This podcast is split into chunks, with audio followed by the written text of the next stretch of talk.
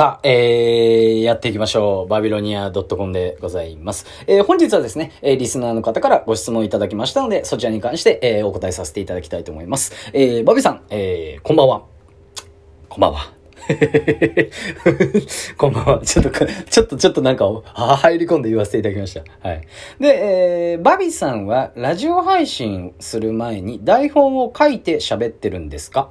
バビさんみたいに面白くて分かりやすく人に伝えるコツを教えてください。とのことです。まずね、ありがとうございます。うん。男だったら絶対イケメン。女の子だったら絶対可愛いね。うんうん。こんなことね、言ってくれる人は絶対そうです。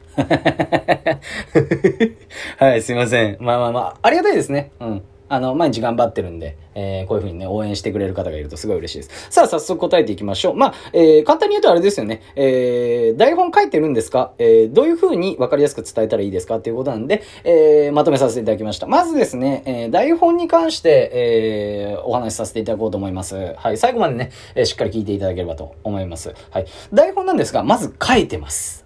はい。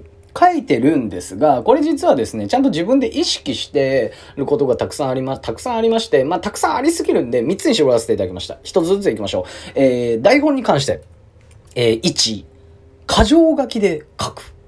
ということなんですけども、これですね、あの、もうこれね、人によって違うと思うんですけど、一言一句、もちろんね、決めてる方もね、いらっしゃるかもしれませんが、私の場合は、あの、自分でね、結構自由に喋りたいんで、あの、例えばこれを話すっていうのはですね、箇条書きでボンボンボンボンボンって書いてあります。はい。台本に関しては。ただそこもですね、えー、もちろんいろいろ他にも考えてあるんですが、箇条書きの方が、あの、いいと思います。これなんでかっていうと、実は私ですね、結構、あのー、もちろんね、スタンド FM だけではなくて、いろんな音声メディアだったりとか、他のね、プラットフォームだったりとか、ライブ配信聞かせていただいてます、毎日。結構聞いてます。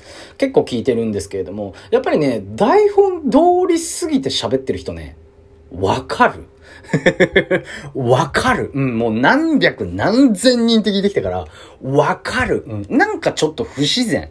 うん。で、別にそれが悪いっていうわけではないんですけど、僕がわかるってことはね、私がわかるってことはね、他の人も絶対わかると思うんで、なんかちょっと不自然さがあって、なんかこうね、うん、あの、普通に自由に喋った方がいいんじゃないかなっていうのも思いますね。別にそれが悪いとか、それを変えましょうっていうわけではなくて、私のこれ話なので、はい、過剰書きで書いて、その流れでね、えー、書いていただいてます。ちなみになんですけれども、これね、は、あの、違ってたら申し訳ないんですが、確かですね、えー、あの、YouTube でですね、えー、中田敦彦の YouTube 大学で超有名なですね、オリラジの中田さんも、確か過剰書きでポッポッポって書いてって、あの、それについて話していくっていう、えー、ストーリー立てて、えー、YouTube に出してるそうです。ぜひぜひですね、箇条書きでボンボンボンって書いていっていただければと思います。はい。で、二つ目、えー、ストーリー、流れ、構成を細かく設定。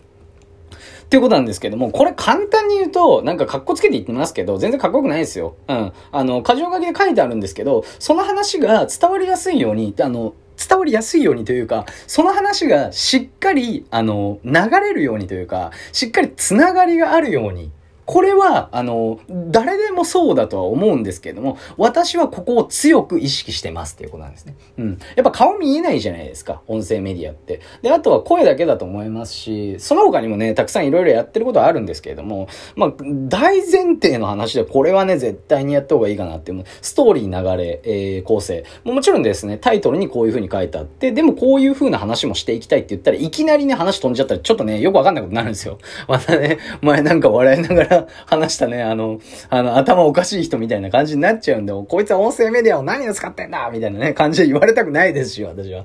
はい。普通にね、発信してですね、誰かの役に立ちたいなっていうね、えー、感じでやってるので、はい、ここですね、ストーリー、流れ、構成をしっかり設定してます。うん。っていう形でやらせていただいてます。そして最後、えー、三つ目。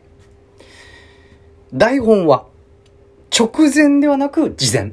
ってことですね。はい。直前で、えー、まとめてるっていうわけではなくて、私の場合はですね、あの、ずっと考えながらやってるってわけではないんですけど、何かこうね、例えばトイレ行った時だったりとか、シャワー浴びてる時だったりとか、そういうのもいいんですけれども、何かこうね、これを話そうかなって言った時には、あの、もう流れだったりとか、さっき言ったね、えー、箇条書きで書く内容とかも、も少しずつもう頭に、もう要は前言った時間術の話でね、えー、出したんですけれども、えー、やっぱりですね、もう日頃から考えてます。台本に関しては。うん。で、自分の中でもやっぱ日頃から予習勉強で言うと予習みたいなことしてるので、やっぱ箇条書きで書いた方がいいんですよね、私の場合は。うん。で、箇条書きで書けるんですよ、もうバーって。